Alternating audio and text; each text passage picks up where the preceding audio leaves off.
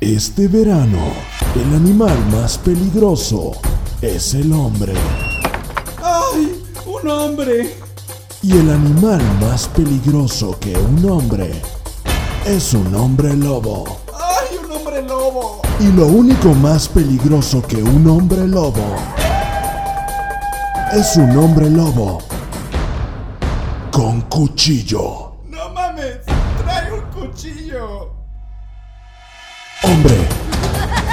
Lobo, cuchillo. Hombre lobo con cuchillo, solo en cines. ¡Chavos, banda!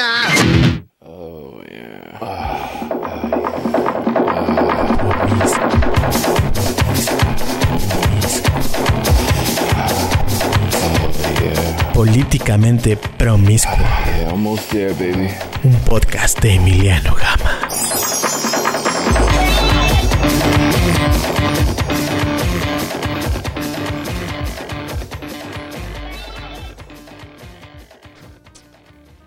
Dragones, dragonas y gente promiscua, bienvenidos a un episodio más de Políticamente Promiscuo con Emiliano Gama y vamos directo con unos invitados que tengo que está de lujo.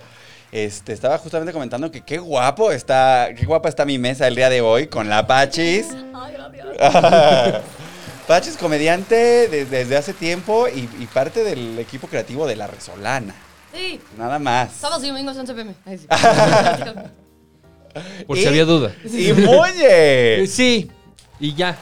Y ya. esa es la descripción. Ah, no, pero es que te voy a decir que Muñe, la gente estaba en los comentarios pidiendo por ti desde hace tiempo.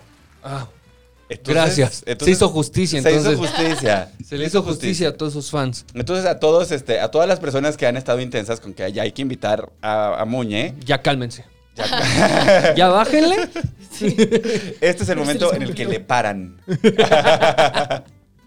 Oigan, este, antes de empezar quiero platicarles de una pequeña obsesión que tengo eh, actualmente en mi vida y es esta mochila, Dolce Gabbana, de la nueva colección. Ay, espérate, se me fue. Guardia Nacional, ¿no? Es la colección Guardia Nacional, justamente, Exacto. justamente. Ole, sí, pero exacto. Está muy bonita, ¿no? Aquí el, el- el productor se está encargando de que ustedes la vean aquí abajo. Está muy preciosa. Y cuesta nada más 42 mil pesos. Ah. Fácil, ¿no? Sí, sí. ¿Cuántos meses podrías vivir con 42 mil pesos? ¿Como tres? Mm, O sea, digo, Tres. hay familias en Tres México que bien. viven con eso todo el año, ¿no? Pero Sí, sí, sí. sí. tres bien. Tres bien. O sea, tres y vas a comer afuera, ¿no? Vas a comer y cenas mochilas, tacos. Pides en Uber Eats. Ajá. Sí. Y Hasta- dices, 15 de propina. Sí, Y te alcanza para invitar a alguien al cine también, ¿no? Sí. Una vez, una vez en el mes, no cada semana. Claro. O puedes invitar a alguien a ver la mochila, nada más. Vamos a pasear, vamos a pasear en Mazarik y ya. Exacto. y la ves de fuera. Oigan, siempre es muy bonito. Este, también es que hago esto porque no sé si el Sugar está viendo el, está viendo el contenido. Entonces también es una forma de mandarle pistas. ahí. Claro, está bien. Sí. Que si es patrocinador el Sugar, debería estar viéndolo, ¿no? Exactamente. Sí, debería. Ten- Tendría que estar mostrando interés. Tendría Un que estar mostrando interés, sí. Digo, la mochila o un coche, tú eliges Sugar. Este, es. es- Busca un iPhone 12. Ay, bueno, un iPhone 12 para Pachis también, entonces, Sí. este, está bien, porque hay que compartir. Si hay Sugar, si hay Sugar, se comparte. Oigan, salud. Salud. No son horas. ya casi son horas, faltan cuatro minutos para que sean horas. Sí. Bueno, ahorita la abro porque al rato la abro. No estoy listo para dar este trago. Bueno, ya. Los- El trago en público, salud, por Salud. favor. Hay que Salud. conectarla de ayer. Oigan, sí es buena hora, la verdad. No, no, crean- Es que- no, no- no son las es 11 de la chela, mañana. aparte, ni que fuera un carajito. Ay, sí. Ahorita Una sacamos línea. el mezcal. Ahorita sacamos. Oigan, qué bueno, o sea, qué bueno que estamos aquí bebiendo temprano. Ay, me supo deliciosa, perdón. Sentí un placer muy extremo con este trago. Es que vienes cruda, amiga. Y cuando uno viene, cuando uno está crudo, la verdad es que la, la chelita Pues sí, cambian los sabores. sí tira el, pa- sí tira el paro. Y Lo está peor es muy que yo vengo crudo de sueño. O sea, ni siquiera me la pasé bien anoche. Fue como. No podía dormir en mi cama. giras y giras. Oigan, este, voy a aprovechar que estamos bebiendo para decir, para contarles de un test Que está disponible en el internet eh, que proporciona la Organización Mundial de Salud. están ofreciendo en su página de internet un test para que tú sepas si tu mamá tiene razón al respecto de que tantas chelitas con los cuates ya son un problema. ¿No? Entonces, este test consta de 10 preguntas a través de las cuales van a explorar solamente, no solamente, o sea, no se trata solo de tus patrones de consumo, sino también entender si este patrón de consumo ya empezó a afectar tu salud y tu vida personal. Pregunta número uno. Pero, ¿Quieren que, que ¿A hagamos qué, el a qué hora bebes, no? ¿A qué hora empiezas a beber? Pregunta número uno, ¿qué tienes en la mano? Pues ¿Qué sentiste con esa chela, no? Cuando tomas una chela el sábado en la mañana, ¿qué sientes? Satisfa- ah, satisfacción. B, culpa. Tres, la conectas. Ya ni la sientes, Ya, ¿no? Exacto. Yo sí lo hice, yo sí, lo- yo sí hice el test. Y decía, decía en riesgo. Eso decía. Y, o sea, te dicen riesgo y te da como así cosas de tienes que hablar con tus familiares y así. O te da recomendaciones Mm. No, de algo. nada Nada más te te- dice, estás medio en riesgo, suerte. No, nada más te dice estás en riesgo. Ah, Ya. ok. Es un proceso muy burocrático. Es una Ok, ok. máquina, sí, de la burocracia internacional. O sea, no llamen automático a Oceánica, ¿no? no le No llamo. te fichan. Sí, no. Le mando un mensaje Prospecto. a tu mamá. Un texto a tu mamá que dice, tu hijo sí, tu hijo sí tiene un Tenías problema. razón. Se lo dijiste. Se lo dijiste. Mi mamá estaría encantada. Bueno, no es cierto. Estaría al mismo tiempo horrorizada y encantada. Que seguramente está viendo este contenido. Mamá, te quiero, gracias por la vida. Este. La quiero, señora. Sí. Todos, todos la quieren. Gracias este, por todo. Pero está, pues no sé. no sé si un test de internet es como la manera ideal de enterarte que tienes un problema, ¿no? Pues es, Sí. Oh, por favor, por No, favor. pues, es que siento que como que eso sería un, un momento muy fuerte en la vida que sí te dijera, o sea, que sí tuviera totalmente la razón, porque yo he hecho muchos de Disney, ya sabes. Entonces, sí, sí tiene razón de que soy la bella. Estoy muy feliz. Claro. Ah, bueno. Eso podría, ese podría ser un test interesante. Así, ¿qué princesa de Disney eres de acuerdo a cuánto bebes a la semana? Exacto. Gran test. Es un gran test. La Bella Durmiente, ella no, ella no bebe, ella fuma mota. Porque, pues, Claro. por eso se queda Y Jasmine también, siento que es como, ay, sí, vamos a volar en la... ya sabes. Ajá, la alfombra. La alfombra. Ella, ella está más entre, para los alucinógenos. Siento Sí. que ¿no? sí. Ella, ella le pega duro ahí a los hongos y a esas cosas. Eh, Pocahontas también, yo siento que ha de ser de, de raíz, ¿no? Be- De hongo, sí. Bella es la de la cruda moral, ¿no? Bella, la- Ok. sí. Bella yo creo que se mete como Adderall o alguna cosa así para estudiar, ¿no? Ok, ok. Sí, es súper así. Sí, claro, todo estructurado. Adderall y, y cocaína ya en finales. Sí. Así, se, se- se mete unas rayas para estudiar en su época de finales. Ok. La sirenita, ¿Eh? la sirenita ya... No, ya- ahogada. Ahogada. ¿eh? Ahogada. Mal. Sí, las pelirrojas así. son- No, no, no.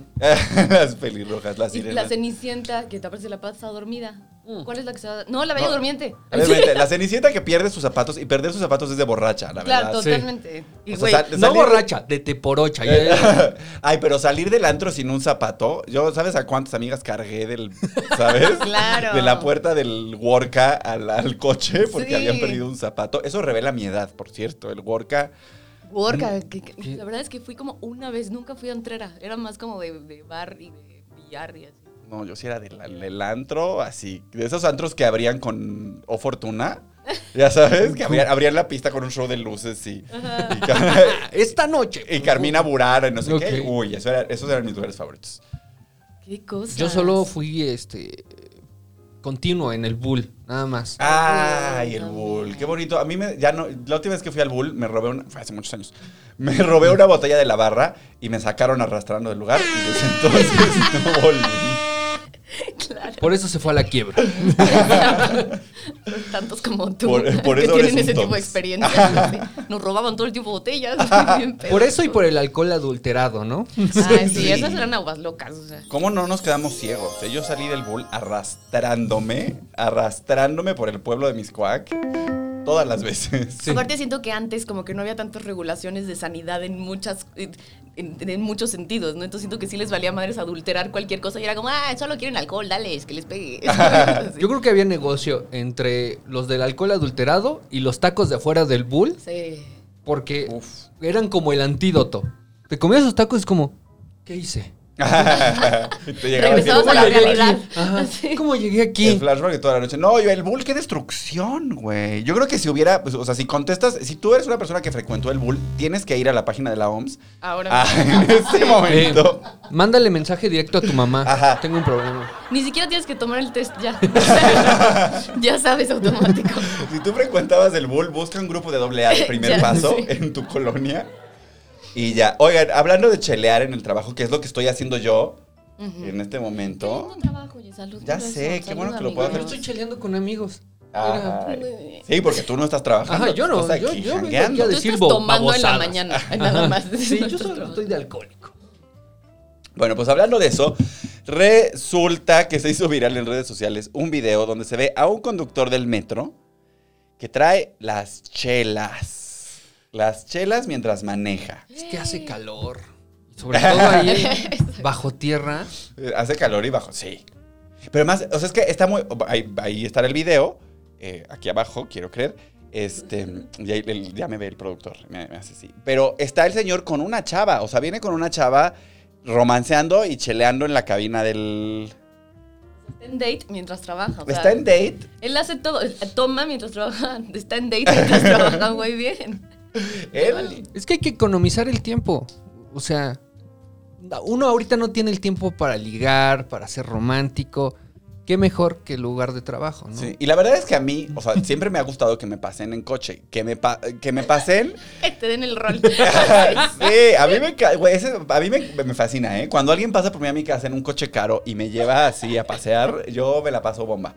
O sea, imagínate este paseo de observatorio a Pantitlán. Wow. En la cabina del tren. Sí. Sí. Y, y, oye, y quiero ver el video, pero la, la señora soñada, ¿o qué? La muchacha. No, pues todo el mundo está muy preocupado porque los cachan. Ah. Y entonces, eh, no, es que está bueno porque ahorita te lo ponemos, te lo ponemos, no pasa nada. Porque lo que sucede es que va el señor ahí, se van a escuchar aquí unas voces en off, le voy a quitar. Que el metro ahorita tenga problemas. Esta es lo que están aquí. O sea, esta, mira.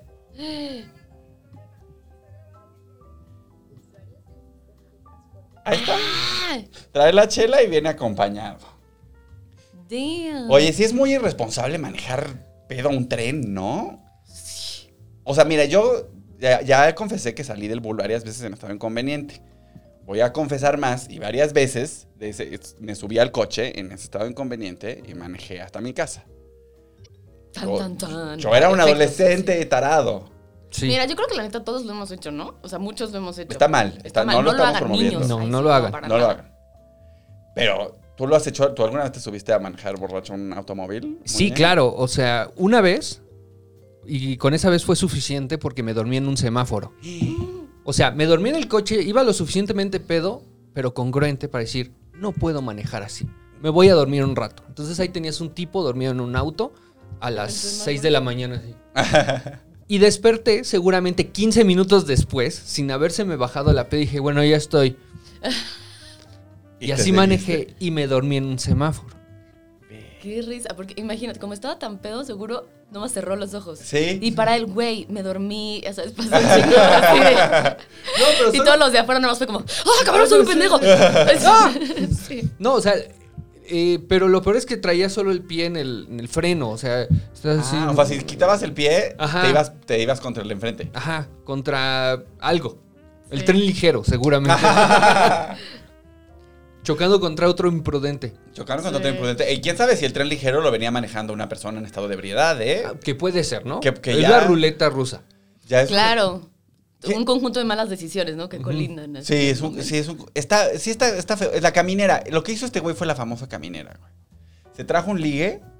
Dijo, vente unas chelas en, en mi. Ya voy a salir. Ya casi salgo. Ajá, exacto. Acompáñame de Pantitlán a Observatorio. porque sí fue en la línea 1. Entonces, sí.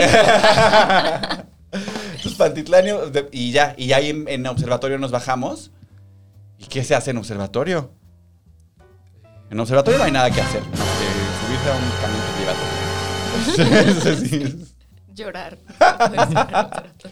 Llorar No, por tienes razón, no. Bueno, se suben a.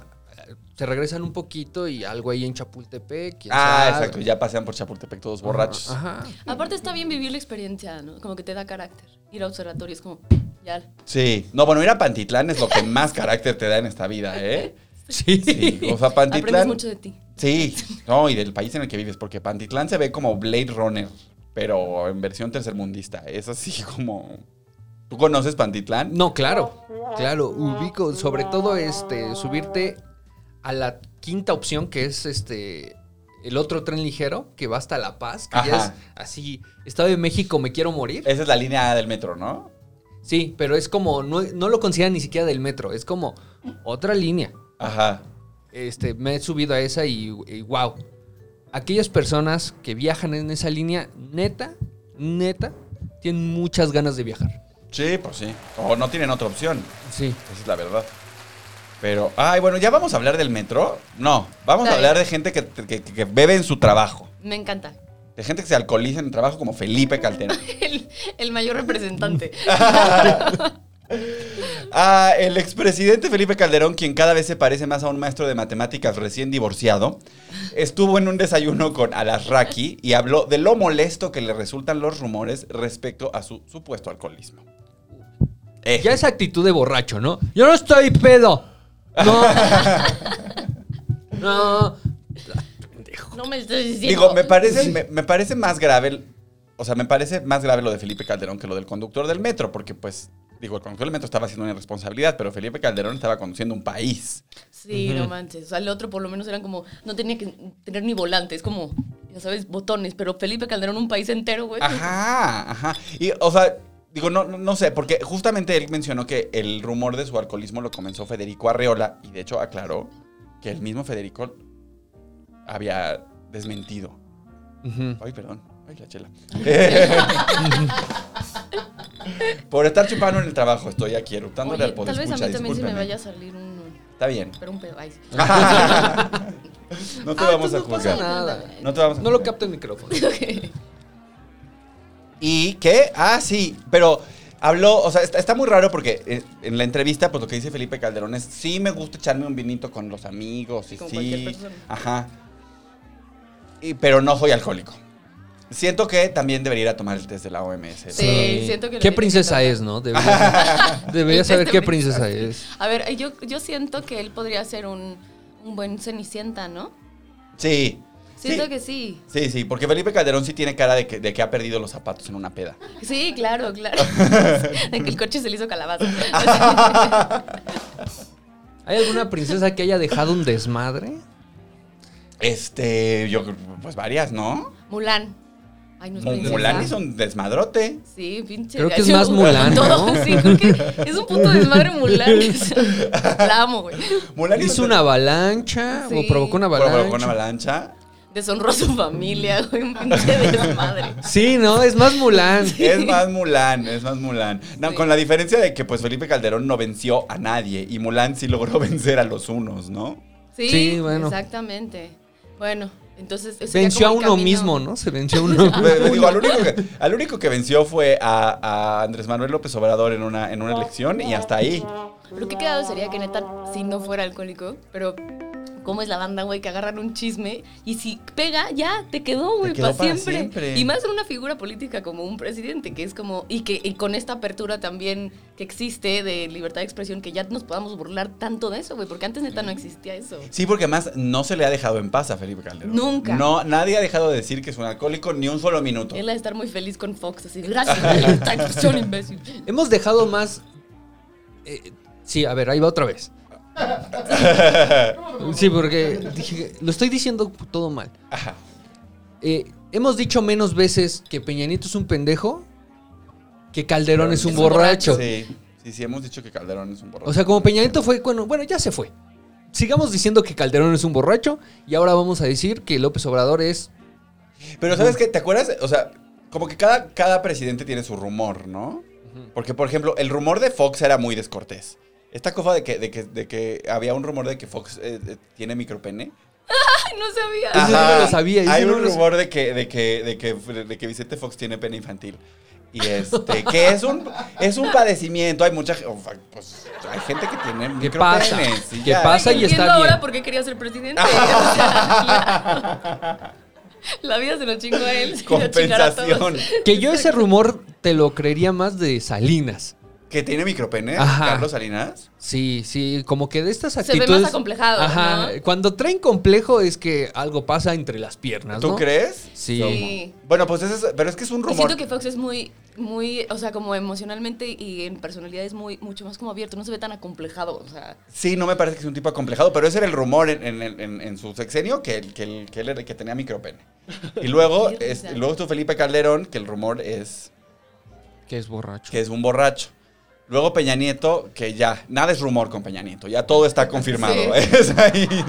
Pero el de que tenía cáncer. Ah, Ah, que y había que se iba matado a morir y que ya Ya, había- ya se va a morir. y que había matado a su esposa también. Ese, Ese ese que es un matado- rumor, ese, es un rumor fuerte. Y sí. son, son, es que son más televisos. No, pero ese rumores, rumor, güey, son- ese rumor tenía ramificaciones. El, o del- sea, el de la, mu- el de la el de- esposa muerta. El de Galilea. Es que lo cacharon con Galilea, que mató a la esposa, que con Angélica Rivera en todo el sexenio le pegaba. O sea, Ah, bueno, también de Felipe Calderón dijeron que le pegó a Margarita, ¿eh? También hubo un trascendido en merecía. épocas de... Pero sí. Bueno, ella es más alta. Yo creo que si ella quisiera reaccionar, este... Sí, exacto. lo- lo le, hunde. puede, le puede pegar un zape al sotaquito. pero es que sí es cierto que era borracho. En una de esas sí se puede poner violento. Ajá.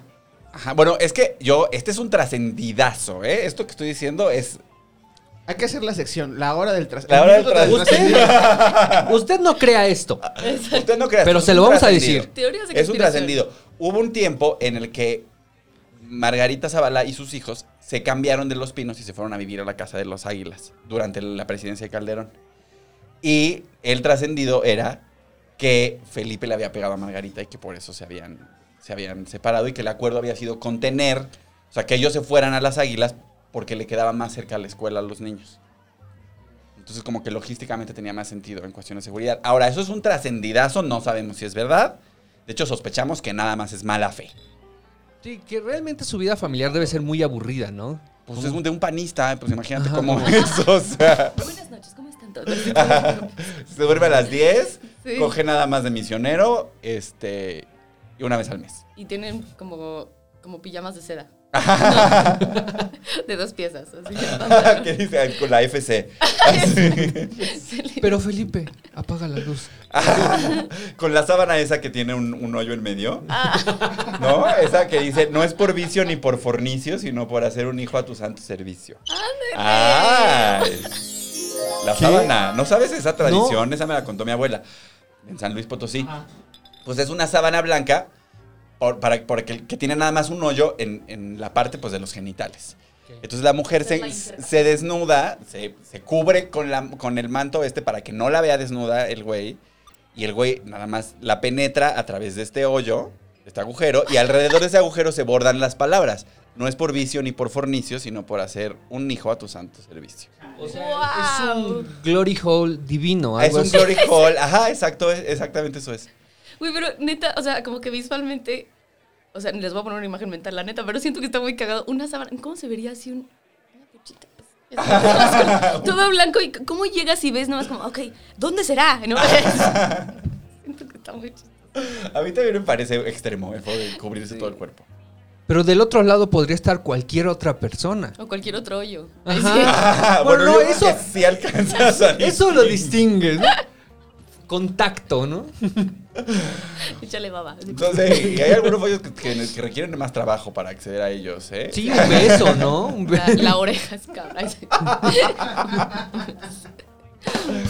Ay, bueno, ah, pues sí ha de ser- así ha de ser la vida sexual de Felipe Calderón, claro que sí. Seguimos con Que él. un ¿verdad? abrazo, ¿no? Ojalá coja. Ay, ¿cuál es el, Ay, pero sí, cuál ojalá es el estés rumor? bien, Felipe. Porque ya hablamos del rumor de Fox, el rumor de Felipe, El de los- Salinas lo- lo- también. El de Salinas ya, ya varios. Y el, el rumor, el, el rumor de Peña Nieto, que son un montón, y suponemos que todos son verdad. Eh, había un rumor de Felipe, de, de- de- de Enrique Peña Nieto, que la primera opción para casarse con Enrique Peña Nieto era Lucerito. Ah, claro. Y que Lucero dijo que no, y por eso la sacaron de Televisa. Ese también es el chisme de. Pues de los rumores del Chisme. presidente. Órale. O sea, le pusieron el catálogo y dijeron, Estas son las actrices disponibles de y Televisa. estas están solteras, Ajá. ¿no? Y ya, y que Lucero dijo como, no, chavos, ya.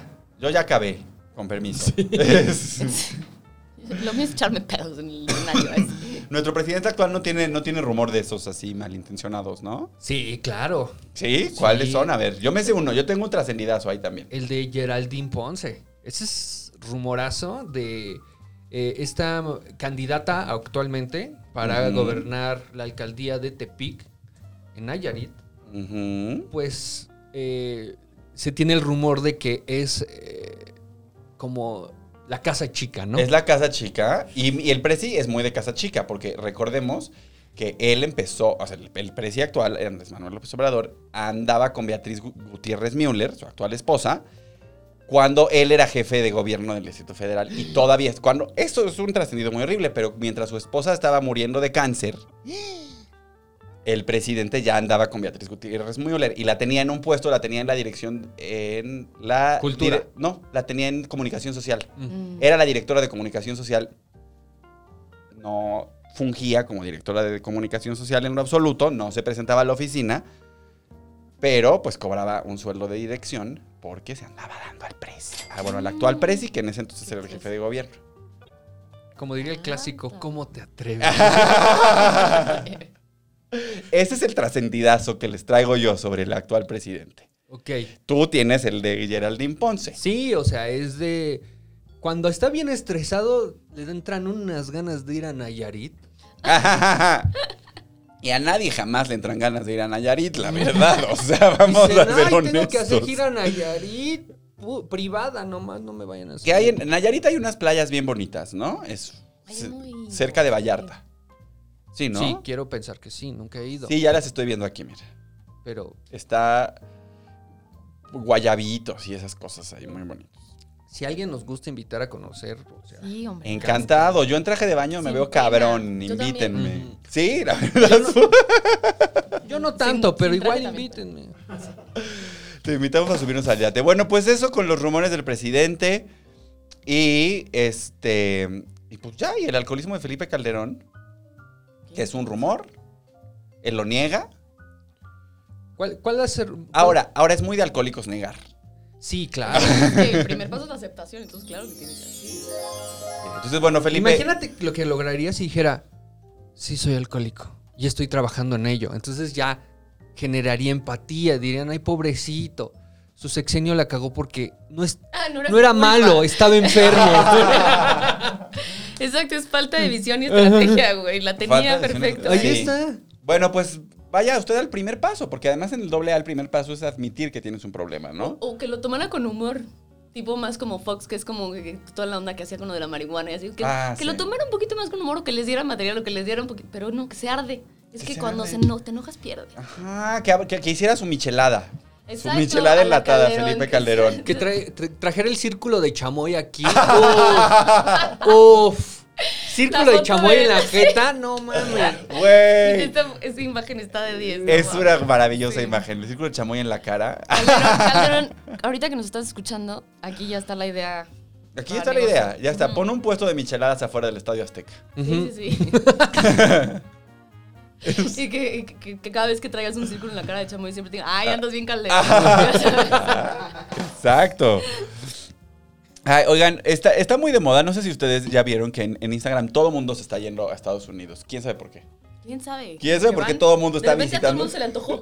Sí. Nueva York, Chicago, Ay, allá- Houston, Austin. Este, Allá ni hay nada. Todo el mundo está yendo a, está yendo a Estados Unidos a vacunarse. Este, y están, bueno, pues se, se aprovechan, ¿no? Para hacer lo que hacemos los mexicanos en, en- ¿Cómo se atreven en a no Estados querer Unidos. morir? Exacto, Ay, el shopping.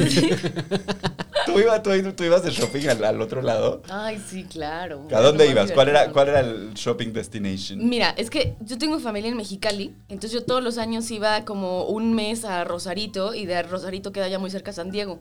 Entonces nos íbamos a San Diego, así, a todas las plazas, o a Caléxico, así desde Mexicali. Ay, era lo máximo, quiero ir. Ir a los Pero quiero tener outlets. dinero más bien. Que te dieran así tu efectivo. Ay, qué, qué privilegio el nuestro. Pero es que aparte es divertidísimo ir a un outlet y que, que te den dinero. Que te dé y tu aparte papá tu sentir que, están- que estás, que estás ganando una ganga porque estás Ajá. en un outlet, güey. Sí, Es- sí, sí, y comprar en Gap. Yo me acuerdo que para mí ir a Estados Uf. Unidos era nada más, o sea, era comer en Denny's y comprar, no, comer en Wendy's y comprar en Gap. Esos eran los dos elementos que para mí eran fundamentales. Pero mira, comer en PF Chang's y ir al Limited tú. Ah, Limited Sí. tú. Claro, claro, porque tú eres niña y el- el- lo- Sí. los shorts, los pants con Limited tú en la nalga Claro, las mochilas. marcaron ay. una generación. Ay, las mochilas. Fíjate, que costaban un poquito menos que la que te gusta de tu. Pero Bueno, yo iba a esos outlets, pero la franquicia que tenían en los mercaditos de México, en los tianguis, en esas montañas de paca, franquicias. esas franquicias. Que vienen en paca. Entonces, en vez de Wendy's, iba con Wendy, pero lo de los michotes. Y comprabas Gap de segunda mano en la paca. Sí, sí, sí. Compraba como Gap. Sí, como pedo. Sí. Gap. Oye, pero en la paca se encuentran cofas de alto valor, ¿eh? Ay, sí, es un negociazo. Joyas. Yo alto valor, yo una vez me compré unos jeans Versace que luego perdió mi ex marido, por cierto. Yo de las mejores cosas que me he comprado han sido en el súper, en el mercado, digo, eh, o sea, en el mercado de ropa. O sea, me he comprado ropa en un mercado, pues, y han sido mis prendas más favoritas, que aparte todo el mundo me dice como, güey, está divina, ¿dónde lo compraste? Pues me- Afuera del metro, de, afuera de un metro, no me acuerdo cuál, me compré unos leggings divinos, güey. Cómprenselos siempre. sí, yo, yo estoy a favor de que compren allá afuera del metro. Sí, cosa. compren cosas. Compren cosas que les gusten, que valga madres la marca, a menos de que sea algo muy hermoso como la obsesión. Porque está bien saber sus obsesiones. Ah. Ya sabes, o sea, como que tienes que tener tus categorías de cuáles sí vas a querer marca, ya sabes, si, si Claro. vas a querer tu capricho. Que de hecho, este, las marcas, este es otro trascendido. Uy, trascendido rico con el muñe, claro que Trascendido- Hay que tener sí. como un, un brinquito así. Trascendido. ¡Uy! No, pero a las marcas no les molesta tanto la piratería o que repliquen sus modelos porque hace que las personas tengan ganas del original. Entonces Claro. es como alimentando la aspiración. es como droga de introducción. No, y luego hay como un rollo. Ay, espérame. Que voy a necesitar la calculadora para la nota que sigue. Este, el rollo es que. ¿Qué, qué dijiste? Ay, perdón. No. Él es Muñe. Y estamos cheleando. Bienvenidos a Exacto. En el trabajo. Promiscuo. Estoy Este, borracho. Güey, eh, pero es que, por ejemplo, es- estuvo muy de moda, bueno, el año pasado y este año ha estado muy de moda usar Gucci pirata. O sea, eh, eh, ¿Moda? eh, O sea, está de moda. Est- estas bandanas que dicen Gucci, Ajá. no las produce Gucci. Tú entras a la página de Gucci y buscas y buscas y buscas y buscas y vas a la página de Gucci y le dices, señor, tiene una bandana de algodón que diga Gucci con letras gigantes No que me pueda vender y te dicen, claro que no. Claro que no existe. Pero están muy, muy, muy de moda. Qué cabrón. ¿Por qué cabrón. eso? Porque es publicidad. Sí. Entonces ahí anda todo el mundo con su bandana de Gucci que no es Gucci. Y los que. Es que falta que alguien la ponga de moda, ya se vuelve un trend. O sea, como también todas las, las bolsitas de mercado que ahora ya las traían así todas súper cute, así las más fresas, cuando son bolsas del mercado, ¿sabes? No, o sea, son o- precisos. Esta es una moda más, eh, un estrato social eh, un poco más bajo, digamos. Pero hace unos años se hizo muy común que se compraran las gorras que decían Adidas. Separados por la división de la gorra. Entonces decía Adidas. Se vendieron un chingo. Eran piratas. Obviamente Adidas no, No, vende- no vendía eso. Porque de pendejos divi- dividirían su nombre. Claro. Pero alguien dijo, ponle Adi de un lado y Das del otro. Sí, A alguien al- le gustó. Ajá. Y se volvió moda. Sí, Y alguien fue un capataz coreano que dijo, ay, ya, pongan lo que sea. y mándenlas a Tepito, con permiso. Oigan, bueno, pues ¿saben quién más fue de compras a Houston? El presidente de este país se fue de compras a Houston y se compró nada menos y nada más que una refinería. Ay, Claro que sí. De paso. Tú te sentías mucho con tus, con tus pants limited. ¿Tú? el Pero- presidente sí se siente. El presidente se siente mucho con su refinería de Deer Park, por la cual pagó 596 millones de dólares. Entonces, ¿cuál es el tipo de cambio el día de hoy? Eh, 20 21. pesos más o menos. A ver, vamos a, vamos a checar, porque Como, como es tradición, les voy a contar algo.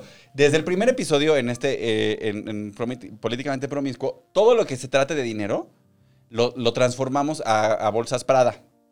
En este caso va a ser Dolce y Gabbana, porque está muy bonita esa, ¿no? Este... Y, la, y la, la clase pasada iba a decir, el, el- la emisión pasada se nos olvidó, se nos olvidó. Y la gente reclamó en los comments que por qué no habíamos dicho cuántas bolsas Prada valía el yate de Jeff Bezos. Entonces ahora vamos ¿Y a... cuántas eran? Me estoy con la duda. ¿Cuántos, ¿Cuántas bolsas eran? Como 262 mil bolsas Prada. ¿Y bolsas de Prada de cuánto? De 60 mil pesos. Madre. Entonces, este... Vamos hoy a hacer, para que no reclame el público, vamos a hacer nuestra trans, este tipo de cambio, dólar peso. Está a 19.92. Ok, entonces es 596 por 19.92 es igual a 11.872... mm, 11 mil. Sí. 11.872 millones 320 mil pesos. Eso, entre 42 mil pesos que cuesta la, la mochila que yo quiero, es equivalente a 282 mil 674 mochilas de Dolce y Gabbana. O sea, Ni siquiera ahí te va. existen. Ahí te va. Perdón por lo que voy a decir. No, Disculpen Ok, ok. a todos los que están en casita. De antemano.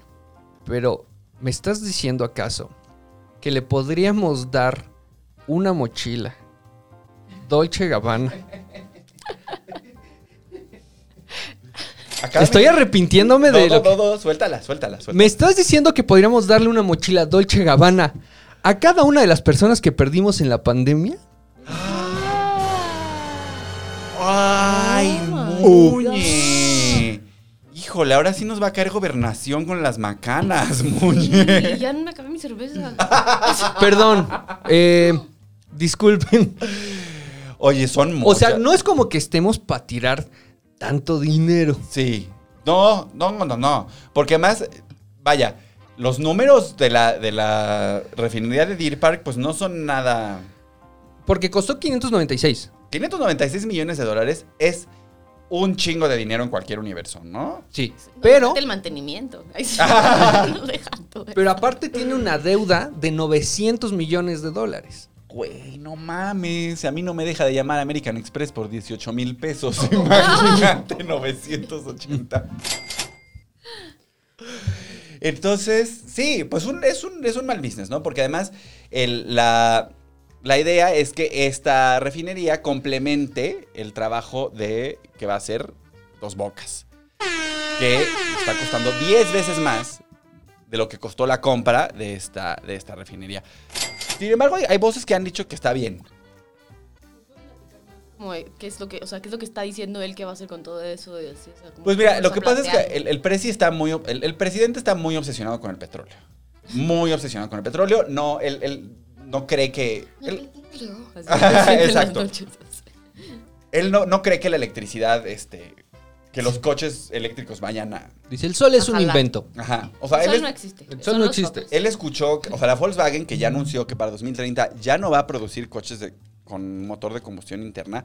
Eso el presi no se los cree. No se los cree para nada. Él piensa que, la, que todas las, las formas de energía renovable pues están mal, son neo- neoliberales. ¿Qué más dice? Pues esas cosas que dice siempre el presidente, ya sabemos. Y entonces, este, él tiene como esta obsesión de que México sea autosuficiente en términos petroleros, porque el presidente sigue pensando que México es un país petrolero que hace muchos años que ya no es. Pero pues, este industria. señor está obsesionado. Y lo que quiere es alcanzar la autosuficiencia en combustibles. La soberanía energética. La soberanía energética. Lo cual quiere decir que México produzca su, su propia, su propia energía. Y entonces tiene como este rollo de, ay, ya, ya va a hablar el productor, que está muy bien informado. Eh, esto a dos semanas de la elección. Y anunciando que este, al tener la soberanía energética va a poder controlar el precio de, las, de los combustibles en México. La gasolina ya no va a subir, dice. Bueno, Por nosotros, qué lindo. sí, pues lo está haciendo por la gente que tiene A dos coche. semanas de la elección. Eso es Por- Porque importantísimo. yo no tengo coche desde hace tres años, yo me muevo en metro. Entonces, mejor inviértale al metro, señor, para que no tenga que ir yo aterrorizado cada vez que me meto a un túnel 30 metros abajo de la tierra. Sí, que podría ser la última vez, ¿no? Sobre todo, ya sea por el conductor o por la obra. Claro, ahí estás en el metro y la gente va manejando borracha, los puentes se caen. Pero mira, está cabrón porque en el metro puedes encontrar ropa o la muerte. o sea, en el metro encuentras de todo. Todo, de todo. Tu hora, tu hora marcada. Entonces, bueno, pues, ¿quieren...? Sí, imagínate, hicieron, tren- perdón, me quedé como con el No, tema no, pasado. no, sí. continúa. Hicieron trend esto, o sea, cachamos a uno cheleando y en, en date, ¿no? Chelando en date, ajá. Presumiendo una Pero- limusina. Exacto. ¿Y ustedes creen que era el único que hacía eso? Eso, si lo hace él, es como un trend que están haciendo. ¿sabes? Sí, Entonces, sí, sí, imagínate sí, sí. que de veras, si había estado borracho, o sea, mucho peligro. Mucho peligro. Ay, sí. mucho, No, mucho es, peligro. es, es común, o sea, es común que pasa, pero pocas veces los graban. Ajá, lo Exacto. cachan, los graban. Pero si él lo estaba haciendo y con tanta tranquilidad Naturalidad, y naturalidad, es algo que se hace, güey. Claro, claro, eso es lo como- que es gravísimo. Exacto. Ay, qué es feo. que, güey, para acá, es- por eso, mira, no escojan trabajos entonces donde pueden poner tan en riesgo. Si yo la cago en mi trabajo, lo peor que puede pasar es que la gente no se ría. Ah, lo, peor que, sí. Lo peor que puede pasar es que me saquen de TV Azteca con seguridad otra vez. Me deten. Mientras estoy en cuera. Así, haciendo un puto de madre. Ay. Sí, pues, oye, pues, yo, yo la verdad fui varias veces de, de compras justamente a, a Texas, este, pero jamás me dio mi papá ocurrió un 596 millones de dólares. Y ahora, Oye, vamos a otros temas. Estoy muy enojada con mi papá. ¿Por qué no me dio ese dinero? Imagínate. bueno, es que si lo ven bien, este, el papá de nuestro presidente somos todos. Tome, gástatelo en lo que tú quieras. Y se lo gastó en una. Pero además fue muy Una horrible relación porque. paternalista muy tóxica. No, Sí. Se la compró. Es que pasaron varias cosas que so- son importantes que estaba leyendo en esta mañana y no alcancé a aterrizar en nuestro guion, pero eh, su- sucedieron varias cosas porque hubo un fallo en, la, en, en los tribunales de La Haya, Ajá. donde el, La Haya ya le pidió oficialmente a Shell Oils, que era la dueña, la, la dueña de, de este, de esta refinería, ya le dijo que tiene que reducir en 50% sus, este, pues sus emisiones Sí. de carbono. Esto un poco porque Holanda es un país que está en alto riesgo por el cambio climático, porque pues insisten en vivir 18 metros por debajo del nivel del mar. Es una insistencia que tienen los holandeses. Es por los tulipanes, seguramente. Los tulipanes y la marihuana. Ay, sí. Entonces, la verdad es que a Shell le convino mucho vender esta refinería a México. Esta es una refinería que ya era 50% de, de Pemex desde, desde Carlos Salinas, la persona que dice el trascendido que tiene un micropene. Este, y entonces, este, entonces era una, era una refinería que ya operaba para México. Entonces ya la, la- la terminaron de comprar completa y ese mismo día Moody's, que se ha dedicado a Hacer sentir mal, ¿no? El presidente. Sí, como que Moody's ha sido bien tóxica con el presidente, la verdad. Ah, sí, pues tu refinería ya no vale. Tu refinería ya no vale nada. Así le hizo. Ujú. Ah, pues popó. Ajá. Gracias, le pues no, gracias. Le bajó Ahora- la calificación, sí. Ahora, tú te tienes que preguntar. Imagínate que estás construyendo una casita en Paraíso, Tabasco. Ajá. Y te está saliendo en 100 mil pesos. Y dices, ok. Pero te venden una más grande en Texas por 10 mil pesos. Quiere decir que la que estás construyendo en Tabasco te está saliendo muy cara. Ajá. Sí. Y que ese tipo de casas que producen gasolina ya no son negocio. Por algo se están deshaciendo de ellas. sí. Sí, Pero es como los papás obsesivos, así como, sí, pero ¿qué tal que, ¿sabes qué? ¿Qué tal que lo voy a usar? Y los que guardan todo su. ¿Qué tal que me sirve para después? Eh, ¿Qué, qué tal que le doy un giro? Sí. Ajá. Y por eso tienes un frasco lleno de plastinudos arriba del refrigerador. Y, y una bolsa con todas las salsas que Una bolsa de catsups. De puras ca- Sobres de catsups. Guarda el papel cascarón, se va a bolsar. sí, sí. Sí, pues así. Bueno, así estamos. Así estamos. Y hablando de dineros, damas y caballeros, el jefe del Poder Ejecutivo anunció que el consorcio conformado por Bombardier, Bombardier, Alstom, GAM Ingeniería e Instalaciones y Construcciones Urales ganó la licitación para la producción de los 42 trenes necesarios para la operación del proyecto emblemático de esta administración. La licitación incluye el material rodante y los sistemas ferroviarios. El consorcio ganador, el Muñe ya está sufriendo y todavía ni terminamos de decir la nota. Los mayas eran una cultura legendaria. Ajá. Y ahora los estamos, estamos poniendo su nombre en un tren. Estamos poniendo su nombre en un tren. Para Continúa. pasear güeros, además. O sea, un No. Para que sientan que son muy. Para transportar drogas. Para eso va a servir. Para llevar drogas hasta Cancún y Tulum. O sea, Claro, mm, claro. Sí, para, para- pero además para llevar drogas que van a consumir unos güeros. Sí. Que van a venir tomarse fotos. a, to- ajá, a subirse a un tren, tomarse fotos y drogarse en nuestro Sí. país, Y básicamente. sentirse muy autóctono. Ajá, exacto. El tren, el tren Maya. El, el tren Maya te quita el sueño, Muñe. Porque siento que de- lo mencioné y, y fue como. Pequeña embolia, Ajá, fue ¿no? como si hubiera dicho a tu ex, como si hubiera dicho el nombre de tu ex. Sentí que esa fue este, la cara que tuviste. No, o sea, a mi ex la puedo ver. No, es que me preocupa mucho porque estamos metiendo un tren en un lugar que es muy caluroso, por lo cual va a requerir mucho mantenimiento y estás tratando de llevar oleadas de personas a lugares que no tienen la infraestructura para recibirlas. Entonces, en vez de llevar progreso, que es esta idea con la que se vende el tren, lo que va a suceder es que vas a terminar contaminando lugares que son Que no tendrían por qué. que no tendrían por qué. Además, además están destruyendo selva. Vamos a terminar matando jaguares este, y aves endémicas en vez de lograr progreso para esa gente. Sí. Además es muy, es muy extraño. Yo voy a, yo voy a, ay, ya pre- pre- prendieron la bomba. Nos prendieron la bomba. Es que me va a bañar. no, este, además yo, yo tengo varios, con- varios conocidos que trabajan en el proyecto del Tren Maya. Este, en el proyecto del Tren Maya. Y, y pues nada, es gente a la que quiero mucho y ya.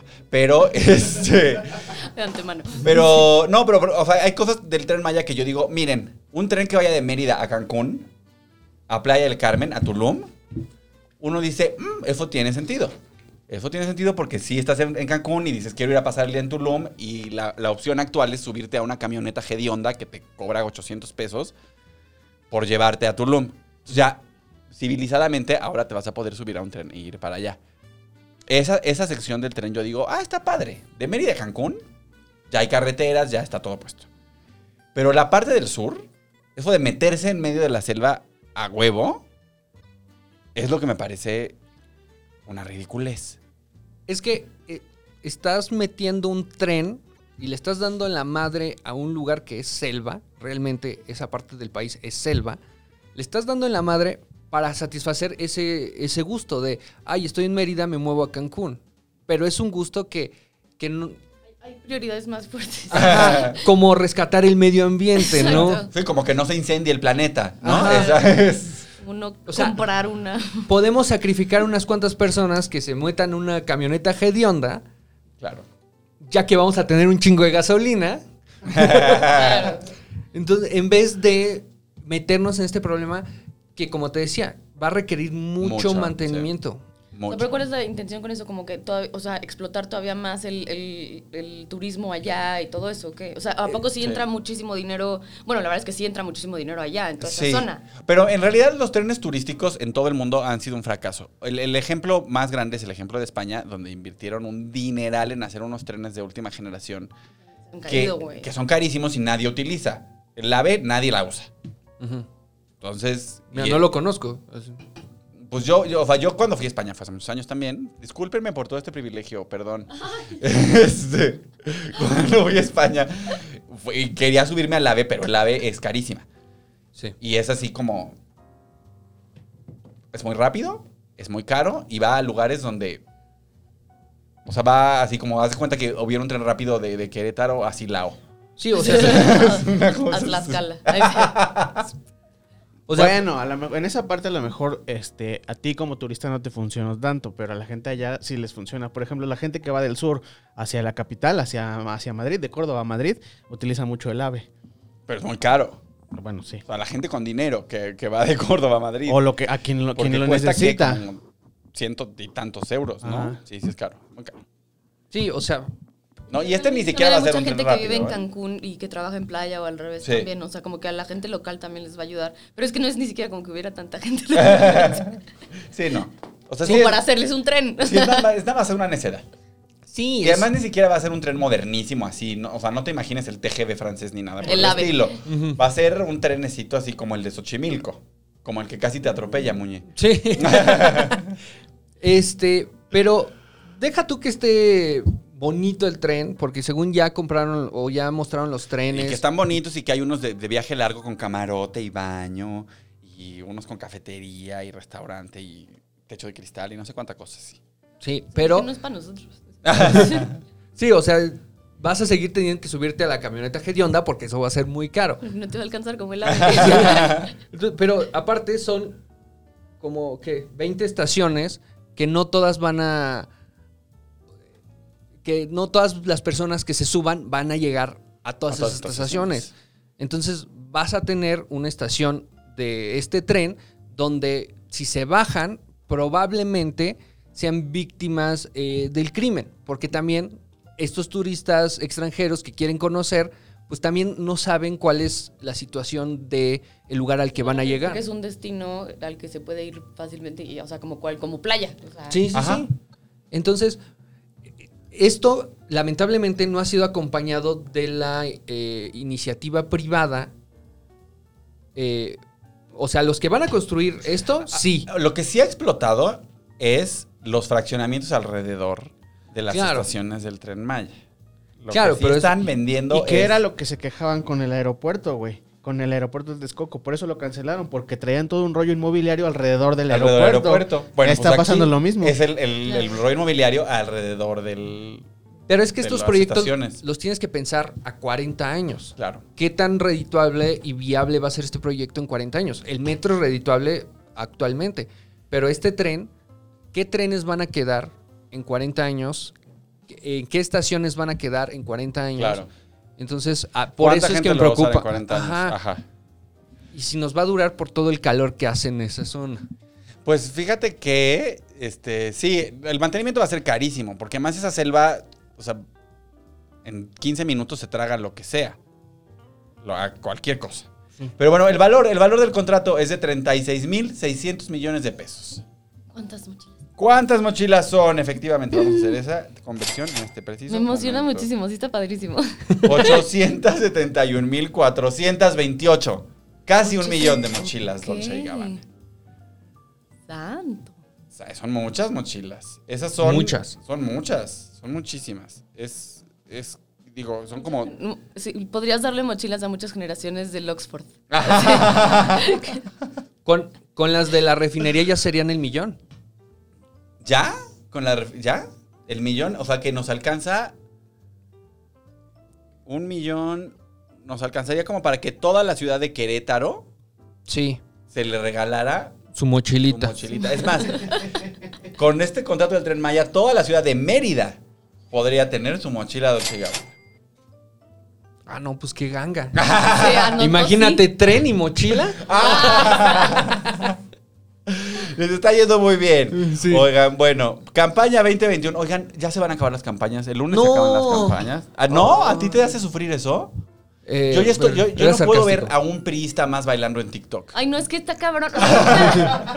Nunca he visto tanta ridiculez. O sea, está muy cañón. Y Creo que en general, en el, pa- o sea, en la vida no se habían visto campañas tan ridículas. Sí. Tan ridículas, o sea, tan- con tanta... O sea, explotaron todos los elementos en los cuales podían ser ridículos esta vez. O sea, se esmeraron, ¿no? O Sí, sea, y vimos grandes momentos. O sea, vimos a una persona salir de un féretro. no, bueno, ese estuvo, ese estuvo No. genial. Vimos a todo mundo hacer bailes de TikTok. Todo mundo hacer bailes de TikTok. Claro, alguien hacer como el Chapulín Colorado, este...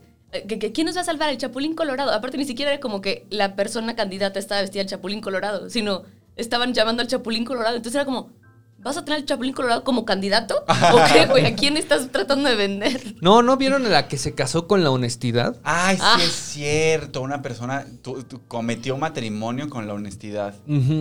Sería muy triste que la honestidad le pusiera el cuerno, ¿no? Oye, eso sí sería un, car- un karma brutal. Pero que se lo dijera. ¿Sabes Ah, claro, qué? Vengo de coger con alguien más. Claro. Porque ya. soy honesta. Exacto. Ay, pues sí. Pues, eh, bueno, una campaña lamentable. Me ha parecido que es una campaña lamentable. Además, cabe, cabe mencionar, no, no lo vamos a mencionar tanto porque somos un programa de comedia, pero pues también ha estado sangriento el pedo. O sea, ha estado así, sangriento, sangriento. Entonces, les quiero comentar rápidamente, porque esta es una anécdota muy bonita.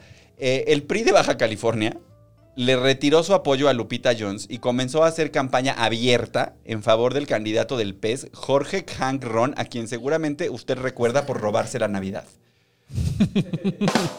Y por las mujeres son animales. ah, sí dijo eso, ¿verdad? Qué grave. A ver, cuéntanos más. Dijo que tenía, o sea, no me acuerdo exactamente, pero era como, como porque él tenía muchos animales en cautiverio y la chingada. Y este, y entonces decía, pero que, que esos eran sus favoritos, pero que su animal favorito eran las mujeres. De- no sé por qué creo esta información. No la quiero ni verificar. Porque si es cierto, me voy a enojar un chingo. Ojalá no fuera verdad. Ojalá no fuera No verdad. sé. Qué horror. Bueno, pues están apoyando a Hank Ron. Pero el problema aquí es que el presidente nacional del Revolucionario Institucional, el señor Alejandro Moreno, también conocido como el pambazo más guapo del mundo,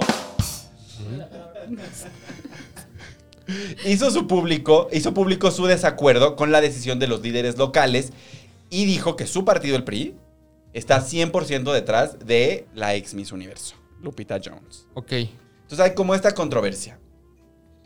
Ella está, ella quiere ser gobernadora. Sí. Quiere cobrar como gobernador. Quiere cobrar como, sí, pues sí. Gira el puesto de gobernador. Sí. Sí, sí, sí. Sí, sí, sí. Porque ya tenemos a Cuauhtémoc Blanco. Ajá. Y. Oye, y las celebridades con aspiraciones políticas, qué asco, ¿no? También como que es algo que tienen Vivi que... Pero yo, ¿qué mira, tal? Vivi Gaitán, ¿qué quiere ser? Yo por ella sí votaba, la verdad. Pues sí se postuló para algo, ¿no? Para Sí, también Capetillo. Ajá. Ah, también Capetillo. Es que Uy. según yo, Capetillo en las pasadas se había lanzado, pero lo. O sea, no, no surgió, entonces fue como, ay, no, pero yo la apoyo a ella. A mí no me salió, pero vamos a por ella. Alfredo Adame, Tinieblas, Carístico. ¿quién es Paquita la del barrio. Paquita la del barrio. Eh, bueno, la candidatura de Samuel García está Uf. completamente construida con la popularidad de Mariana. ¿Sí, Mariana? Sí, Sí. por el video de las piernas. Ah, bueno, y ese señor va a arrasar en Nuevo León, ¿no? Sí, sí, sí, Va a claro. arrasar en Nuevo León. Oye, que está... Es que está feo. El, el tema, del, el tema de las elecciones está bien escabroso, ¿no? Claro. ¿O ¿Tú qué opinas? Miren, muchos dirán, ay, es que estos políticos que son celebridades. Sí, pero es la gente la que les presta atención. O sea, sí tenemos a los gobernantes que merecemos porque al final, ajá, o sea, son elegidos por la gente. Porque la gente no le presta más de 10 minutos a saber quién los va a representar. Entonces cuando llegan frente a la urna dicen, bueno, ¿a quién conozco? Corazonadas de, ay, a lo mejor y este le va bien. Oye, Ajá. O sea, sí, pero también qué pasados de la raya, los que están... los partidos que están buscando celebridades, por el amor de Dios, también pónganse serios. Pero es que No. como... Pero es que hay muchas como celebridades que sí lo están haciendo auténticamente como por el... Ah, bueno, con Sergio le- Meyer y así, Ajá. pero ajá. Sí, pero... creen que pueden hacer un cambio. Es que como ya está la fórmula, o sea, por ejemplo, hace tiempo se, se hizo el rumor de que como iba a haber elecciones extraordinarias en Puebla, Luisito Comunica se había metido... O sea, pero era el rumor porque alguien lo registró como precandidato. Ah. Solo necesitabas poner este, Sí. una fotocopia de su INE.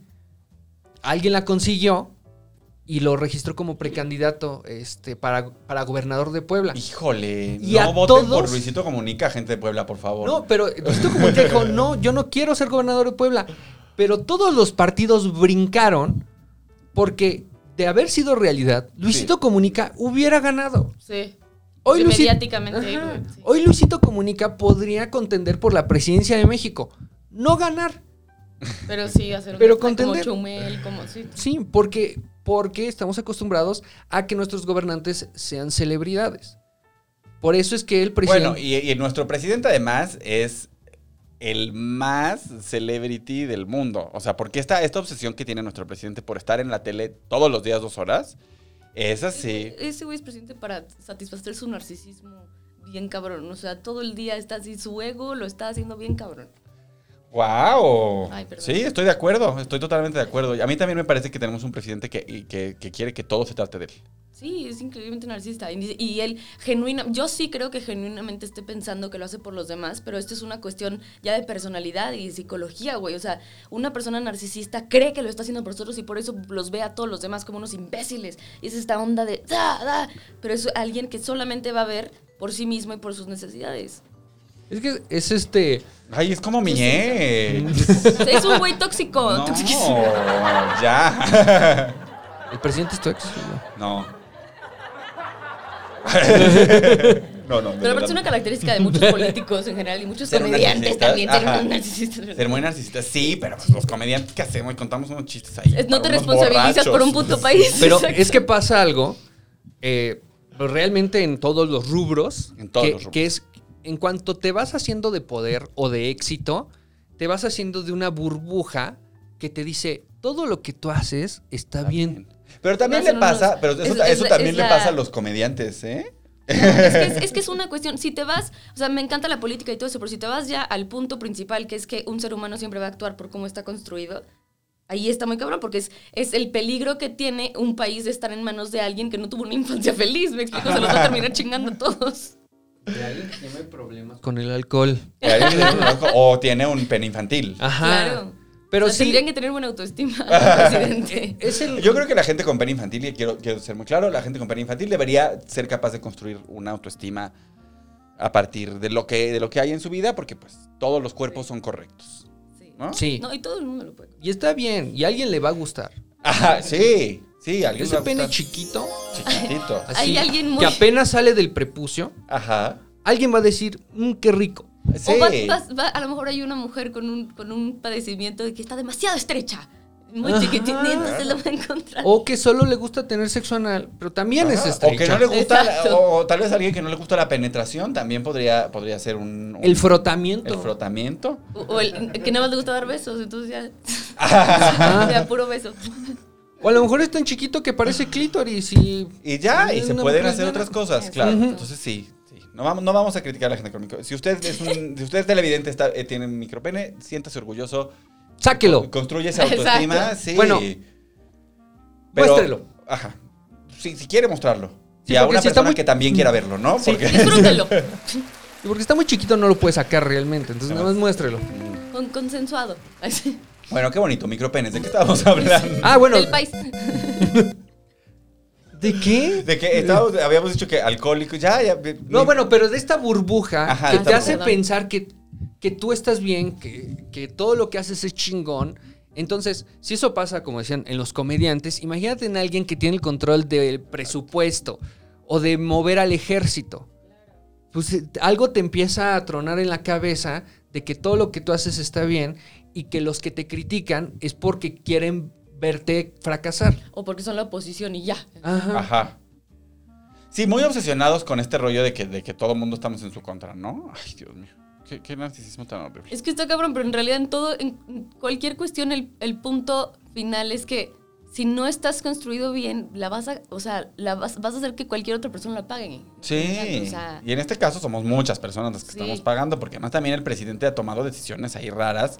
muy caprichosas. y muy- o sea, como que, el- que cada quien tiene muchas. Digo, no, es- no estoy en contra de nadie, nada más. La verdad es que a mí me gusta ver el aspecto desde la onda psicológica y se me, me parece súper interesante cómo funciona todo eso si lo ves desde ese punto. Y todas las peleas políticas que hay, o sea, desde un, un debate, cuando empiezas a ver que el otro se está ardiendo, es como, de, uy, ya, ya perdió, güey, ya perdió, porque la primera me- pelea siempre es mental, güey. O sea, es muy divertido analizarlo. Wow. Pues pachis, miren. Ay, sí, comediante. Oigan, comediante. Ay, Sí. Todo esto es- lo estoy inventando, obviamente. No, no. Sí. no es real, como el sol. Sí.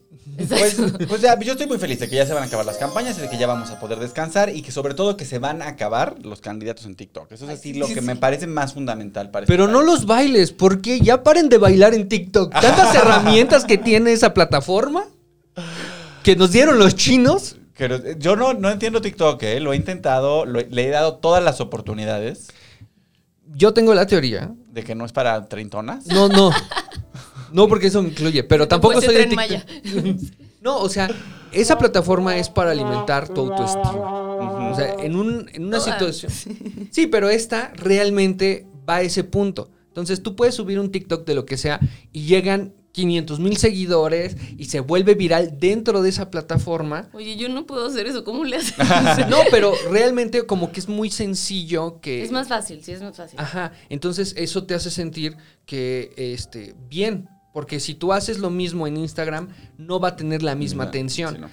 Y es parte de las redes sociales. O sea, eh, no sé si ustedes vieron, eh, un documental de una fábrica china en Estados Unidos. Ajá, sí. Se llama American Factory, ¿no? Ajá, esa. Ajá. Y los chinos hablan de que el, el talón de Aquiles de los, de los occidentales es que somos unas personas de autoestima muy alto. Por lo tanto, muy, muy vulnerable. O sea, Ajá. ese autoestima alto también es de que también te lo pueden bajar muy rápido. Entonces, tú creas una plataforma y quieres que sea ex- exitosa, alimenta la autoestima de las personas de Occidente. Es que no es autoestima, es ego. O sea, en- claro. realidad las personas de Occidente de lo que más se llevan es por el ego y por el falso autoestima y por llenar todas estas cosas que es necesitar, creer que necesitas que de afuera venga toda la aprobación. Y claro, ahí por eso somos manipulables. En realidad cualquier, nosotros como tercermundistas y todo eso somos increíblemente manipulables por eso también. Claro. Nuestro ego nos hace. Voy a, voy a mostrar mis brazos. para- Sí. Creo que este momento. Pero, pero la verdad es que ya intenseando de redes, a mí me- lo que yo he encontrado ya en mi experiencia del- de... ¿De influencer? de- sí, y, y de redes es que es un pedo, porque aparte a mí me caga estar todo el tiempo como la- con la cámara, pero lo que yo he, he aprendido es que mientras más auténtico seas como con tu contenido, eso es también lo que se vuelve más orgánico y obviamente vas a empezar a, a- mucha gente se va a salir de porque a lo mejor están esperando algo muy específico de ti. Pero si mientras más seas, seas tú auténtico con tu contenido es algo que te gusta como tú con este podcast y como tú con el tuyo o sea ahí es cuando empiezas a encontrar más gente como parecida a ti y ahí es donde se vuelve orgánico. Y es un público que está mucho más este conectado contigo porque no estás tratando de hacer nada estás haciendo lo que a ti te gusta. Y Ah, eso y siento que TikTok ha ayudado mucho a mucha gente también a encontrar esa parte como de buscar lo que a ellos les gustan. No, claro, o sea, como plataforma es muy buena. En cuestión de los números, es el atractivo para que regreses. Porque llega un punto donde son tantos que ya no te importa quiénes son. Más bien esperas que el próximo video que subas sean más. Claro. Entonces, eso es lo que alimenta TikTok. Tú no tienes la certeza de que realmente te vieron 10 mil personas. Pero como te lo te Sí, está dando la plataforma, lo crees. Está dando. Ajá. Y ni siquiera es como que la plataforma te esté dando dinero para que lo estés haciendo. En realidad está alimentando el ego. Claro. O sea, por eso OnlyFans, gracias. Ay, por cierto, el OnlyFans ya viene. El OnlyFans de Emiliano Gama. ¿Sí? Este, ya, ya. Yo ya tengo el mío. ¿Sí? Sí. Ay, qué chido. ¿Y está, está bueno? Está lindo. La sí. verdad es que lo estoy utilizando más como plataforma. O sea, me gusta mucho que haya una plataforma de, de contenido exclusivo que compense al creador de contenido. Sí. Para mí eso es lo principal. Y entonces yo estoy aprovechando esta plataforma que está empezando, sí, a lo mejor con contenido más sexual y más de ese tipo, pero yo lo estoy utilizando como, como para acostumbrar también a mi público de que está chido pagar por el contenido Claro. de alguien que está siguiendo, Sí, güey. exacto. Nuestro tiempo vale un chingo y eso es parte de tener autoestima y decir, güey, lo que Y hago comemos. vale, güey. Yo- yo sí voy a y me mama pagar la renta, te Yo lo sí voy a juro. enseñar las pompis, la verdad. Bueno, yo Este- sí enseño, yo sí, pero aparte también, es que por otra parte, el OnlyFans para mí llegó como una cosa divina, güey, porque con toda esta onda de crecimiento de las mujeres y de toda esta onda, yo toda la vida me he sentido horrenda. Ay, sí. Toda la vida. ¿Por qué no, hay, no había espejos en tu casa o qué? Mm, Pero es que, güey, justo, o sea, toda la presión social, toda la cuestión de emocional. Ajá. O sea, yo, yo, yo me sentía horrenda, nunca, nunca me porté como bonita. O sea, yo siempre soy soy súper machorra, güey. Porque yo pensaba que no era bonita, entonces por eso me volví chistosa. ¿sabes? Entonces me, me combino al final, ¿verdad? Pero con toda esta onda de las mujeres y de, y de cómo nos estamos empezando a apoyar y de cómo los hombres están empezando a agarrar el pedo también con nosotras, yo dije, pero ¿por qué me siento mal de sentirme sexy? O sea, ¿por qué siento esta culpa? Y dije, no, ni madres, trabajé mucho en eso, llegó OnlyFans y dije, ya iba yo a empezar a subir más fotos sensuales a Instagram y dije, Pues los voy a subir mejor a, a, Al- a OnlyFans. Entonces sí, está, pero aparte está súper divertido, güey. Ahorita que lo entre, que, que ya empieces, te ayuda todo lo que quieras porque sí es un experimento bien padre de, de poder ponerte un precio, güey, de poder saber lo que vales y decir, sí, güey, y esto y pararte atrás de eso, ¿ya sabes? Sí. y Ay, como pues y todo lo que vas descubriendo de ti, güey, está cabrón. Soy bien intensa en esto. Ah, ya viene, ya viene el OnlyFans de Emiliano Gama, porque a este programa le urge una jefa de información Y hay que pagar. que haga todo el trabajo que hago yo. Y el sugar no se aplica. Exacto. chica, todavía no se aplica. Y alguien que edite. Y alguien que edite. ¿Ves? Eh, Para eso, entonces vayan al OnlyFans, que todavía no está disponible. Usted está viendo esto y todavía no está disponible. Pero cuando esté disponible, vaya. Lo voy a enseñar todo, de verdad. Vaya juntando sus dólares. Vaya juntando sus dólares porque sí lo voy a enseñar todo. Y con eso vamos a financiar que, este, que el contenido el de este podcast, sea todavía más, más arriba. Pero aparte está bien lindo. O sea, sí, y aparte sí apoyen a sus creadores de contenido, de veras. De ¿Verdad? Sí, yo tenía Sí. todavía una nota más, muchachos. Venga. Pero no sé. A ver, ¿cómo vas con tu chela, Muñe? Ya estás tomando chela tibia, ¿verdad? No, o sea, sigue fría, Ah, pero ¿Tú ya porque acabaste también? Sí. queda poquita. Queda, queda poquita. Bueno. Oigan, la laguna de Jico, en la frontera entre Tláhuac y el Estado de México, Está compuesta por cuatro cuerpos de agua, de los cuales uno se encuentra completamente seco y los otros tres están al 50%.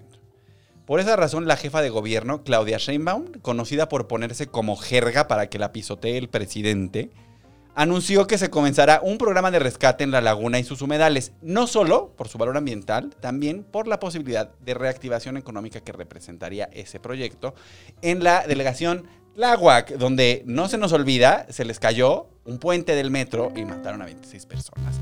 Y han mantenido una defensa de la señora Lorenza Serranía, a quien no la han dejado ir a comparecer. Se han echado la bolita y han eh, utilizado una estrategia de ruido constante para que se nos olvide, pero no se nos olvida. ¿A ti se te olvida? ¿Se te olvida? No. No, claro que no. Yo quiero a la nopalera y no puedo. Sí. No, y además cerraron todo, el- todo el mes, obviamente, Ajá. ¿no? Sea, esa cosa ya es basura. En es ese una línea, sí, es chatarra. Ajá. 28 mil millones de pesos. ¿En cuántas? ¿Hace ¿Cuántas? cuánto se hizo? Híjole, vamos, vamos, Eh, vamos, vamos. 2012. 2012 se se entregó. terminó. 28 mil millones de pesos costó. Ujú. Hijo, yo t- t- tengo que volver a tomar clases de matemáticas, porque ya no sé cómo se escriben los números. A ver, estos son 28 millones, estos son 28 mil millones, entre 42 mil pesos que cuesta mi mochil. Son, uy, 666.666.66 mochilas Dolce y ¡Wow! Gabbana. Del diablo. Ese es un mensaje. Ya, ahí, Ahí está. está. Ahí está Ahí puesto. está mi caso. no, pero, o sea, ese, ese dinero a la basura. A la basura. Dos tercios del tren Maya ahí parados. Y que no sabemos si volverá a servir. Y no, sí, y además ya empezaron a salir los trascendidos de que el, peritaje va en contra de la soldadura. De la O sea, no de la. Pues O sea, como de la mano de obra le están diciendo la mano. exacto. O sea, lo que van a hacer van, a- es van a meter a la cárcel a un soldador. Eso es lo que van a hacer.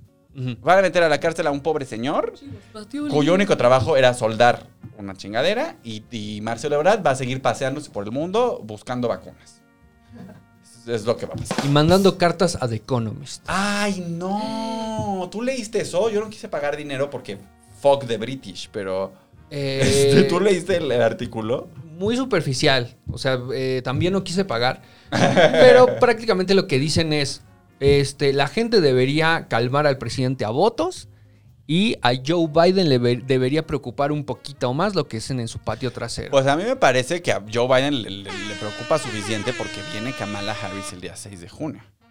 Y todos dicen que nada que ver con la elección, pero yo sí siento que viene Kamala a- con el látigo en la mano a decir, a ver muchachos, ustedes están aquí pegados. sí. ¿Qué están haciendo?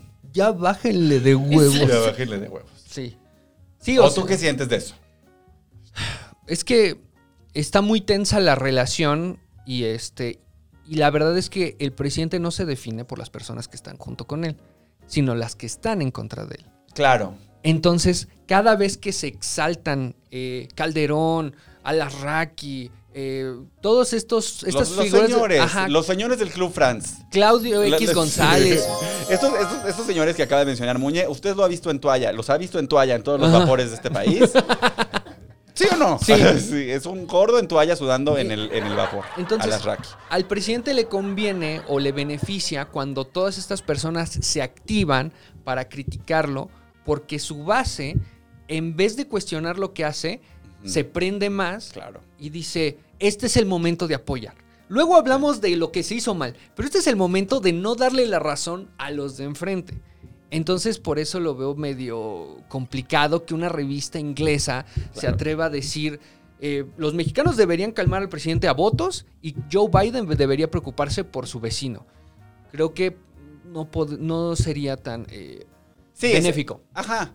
Pues digo, pasa lo que pasa con el ambiente, ¿no? Que es decir, cualquier cosa que digas contra el presidente. Los defensores del presidente no van a cambiar de opinión ante ningún hecho.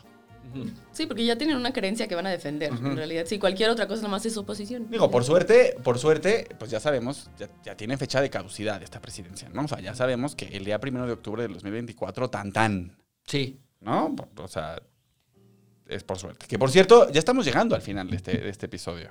Hablando del final del sexenio. Ay. Uh, también que me lo había pasado. ¿Sí? Muchas Sí. gracias. La neta, por sí. venir. Bueno, platíquenos rápido de sus propios, dónde los pueden encontrar la gente. A ti, además de triunfando en la Resolana, este, Ay. que está los sábados. Sábados y domingos eh, a las 11 de la noche por Azteca 1. La verdad es que si no lo conocen es un programa padrísimo de parodias.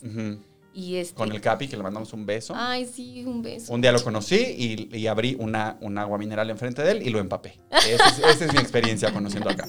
Bueno, creo que no creo que no va a haber saludo de vuelta. Sí. no, pero pues ahí ando, este, también estoy empezando un podcast y también una gira de stand-up con mis amigas que se metieron a, a OnlyFans también, Pan Monstruo, Jay, Aderit y, y Bren Vila. Oh. Entonces vamos a empezar un, un podcast y toda una gira de stand-up y todo eso que se llama... monstruo, beso para siempre. Sí. También yo y Aderit la queremos mucho. A la otra no la conozco, la verdad, pero. Entonces ella no. Sí. Y nuestro colectivo se llama Plan Dental. Plan dental. ¿Y cuánto? ¡Sí, eso! ¡Bien! Así. Y entonces vamos a decir Plan Dental y todo el público habrá gritar así. Y entonces eh, van a hacer show de stand-up. Sí. Están, las cuatro están en OnlyFans. Tú estás en Instagram. Sí, como arroba la la la pony. Son tres las, un pony. La la la pone. Para Ajá. que se acuerden siempre lo pueden cantar. La la la pony. Y ya. Ya siempre lo voy a cantar. Sí. Y Moñe, Moñe que es una estrella. Sí, Ya está. sí, en mi casa. Mi mamá me dice que eres una adoración, mi estrella. Eh, pues yo estoy en mi canal, que es A mí me dicen Muñe. Están los análisis políticos, que pues son más guionados, o sea, tienen una estructura más eh, construida. Y está el podcast, que es un poco más abierto, que es Maldita Sea. Ese es todos los viernes. Y también estamos en la Liga de los Supercuates, que ahorita está en pausa, pero es uno de mis proyectos favoritos. No solo porque estoy ahí, sino porque es muy cagado ahí cagado. trabajar con eh, Fran, con Alex y con el famoso niño rata. Eh, es de esos proyectos que eh, me gusta. eh, me gusta verlo, no solo porque estoy, sino porque Bueno, y, la Liga Sí, de los Supercuates, eso, ¿no? la Liga de los Supercuates es el mejor contenido de internet, todo lo demás chinga a su madre, ¿no? Chinga a tu Es- madre todo lo demás. ah, sí, exacto, exacto. Eh, No lo sé. no, no, pero aquí, bueno, queremos, aquí queremos mucho a Fran. En este espacio se le quiere mucho. un abrazo a Fran. Se le quiere. Ay, de hecho, hoy, toda la gente que escuchó políticamente, pero mi escuela de hoy escuchó al, al entrar un sketch que es autoría de Fran Nevia, justamente. Ya. Que grabamos hace muchos años y que ayer me pasó para que pudiera apreciarlo el público de políticamente promiscuo. Entonces, además de eso, ¿qué más? Ah, bueno, eh, pues estoy eh, reiniciando mi carrera de stand-up. Sí, es cierto, ya estuviste en Siete Machos. Sí, me subí a- eh, la semana pasada, a Siete Machos, invitado, muchas gracias. Ay, no, que. Y- Y que por cierto, vayan a ver Siete Machos todos los sábados a las 10 de la noche en el Foro Shakespeare. Ajá. Sobre todo cuando vaya yo. Este, y en eso ando. Y también este, voy al tianguis los martes, por si me quiere topar. Y eh, se pone una camioneta de productos oaxaqueños. También ahí voy a comprar dulces, muy oaxaqueños. Perfecto, pues el Muñe, Muñe, estoy, estoy muy contento de tenerlos a los dos, la verdad.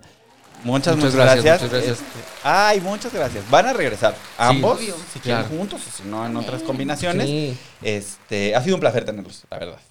Voy, a despedirme de mis queridos gente promiscua. Eh, les quiero comentar que yo, pues, no creo que, que- que sea que se pueda predecir el futuro y de hecho me parece que hacerlo es tan irresponsable como manejar borracho el metro. Sin embargo, en una falta a mis propios valores, voy a aventurar una pequeñísima predicción. El domingo 6 de junio tendremos una jornada electoral ejemplar, en la que miles de ciudadanos se van a levantar temprano en domingo para pasar el día entero procurando que todos podamos salir a votar. ¿No? Este, van a contar, van a cuidar eh, nuestros votos y se, van a encargar de que nuestra representación sea la correcta. Eh, sin embargo, el sudor, el esfuerzo y el empeño de estos miles de mexicanos será una nota al pie para los actuales ocupantes del Poder Ejecutivo. Quiero apostarle a los presentes una mochila Dolce y Gabbana a cada uno de ustedes a que el domingo 6 de junio en la noche el presidente repetirá su más grande éxito. Así como OV7, que vive de repetir sus éxitos, el presidente acusará de fraude y desconocerá las elecciones en todas las entidades, distritos y alcaldías en los que su movimiento no consiga la mayoría. Estoy apostando mucho más dinero del que tengo en mi cuenta de banco. Porque son dos mochilas. Yo no pienso compartir mi mochila. Y, y bueno, yo creo que es bien importante que. Pues que estemos listos, uno, para escuchar lo que va a decir el presidente, y número dos, para defender algo que no le pertenece a él ni le pertenece al gobierno, sino que nos pertenece a todos los mexicanos, que es nuestras elecciones. Y recordemos que, pues es bien importante que todos, todos, nos levantemos el lunes y participe- participemos en la fiesta de la democracia, vayamos a votar. El domingo. El domingo, perdón. El domingo 6 de junio nos levantemos temprano. O a la hora que quieran, vayan a votar lo que quieran, pero vayamos a votar. Sí, vayan. Crudos, pedos. Ay, sí. No hay ley seca desde el viernes. Ah, entonces vayan de todas maneras. Compren desde el miércoles. empiecen a chupar el miércoles. Para que les dure. Para que, para que puedan tomar una Y decisión el, sábado- el- y el domingo en la mañana en vivo, Ajá. Claro. van a la pancita y luego pasan a votar. Sí, ya más prudentes. Ya con Ya más pancita ya prudentes. estás más prudente. Sí. Y vean sus opciones. Investiguen. Investiga, su- está muy fácil. Además, te metes a la página del INE, pones tu dirección y te dicen qué distrito vives y cuáles son tus candidatos para la Cámara Local. Y pero sobre todo estemos listos porque pues va a estar difícil. Va a estar difícil el, el- el- lo postelectoral. Va a haber muchísimo litigio y el presidente va a estar haciendo el berrinche de su vida. Qué, qué rico, ¿no? ¿Cuánto material vamos a tener para burlar? Yo soy Emiliano Gama, muchas gracias por ver Políticamente Promiscuo. Esta es una producción de Casero Podcast para Chavos Banda con la producción del Chino, la producción ejecutiva del joven Carlos Vallarta, eh, la dirección de contenido de un servidor. Colaboramos con la señora editora, esta vez pues no la señora editora, estuvo Fran Evia, pero bueno, este, los quiero mucho, pónganse bravos. Vemos. Voten por mí. Bravo. Pongan muy.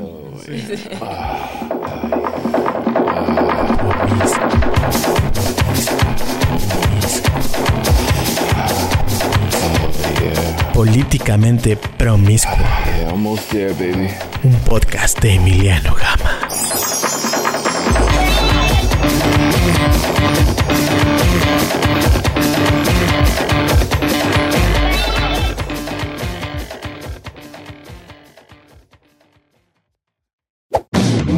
Banda!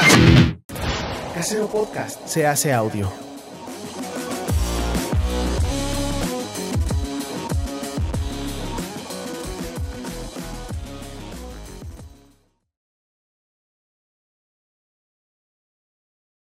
Información. ¿Qué es quién? Es Fink. Es Fink, ¿no? Ajá. Ay, Finkcito. Sí. Entonces, aparte. What the fink? Sí. Ajá. Sí. Es- Vuelve a ser como hiciste. Pero vuelve a peinar, mira, güey. Ah, sí que sí. Esto, para esto viene la gente a este programa. Para, para admirarte. Para admirarme un poquito. ¿Listos? ¿Listos? ¿Listos? Sí. Dos, uno.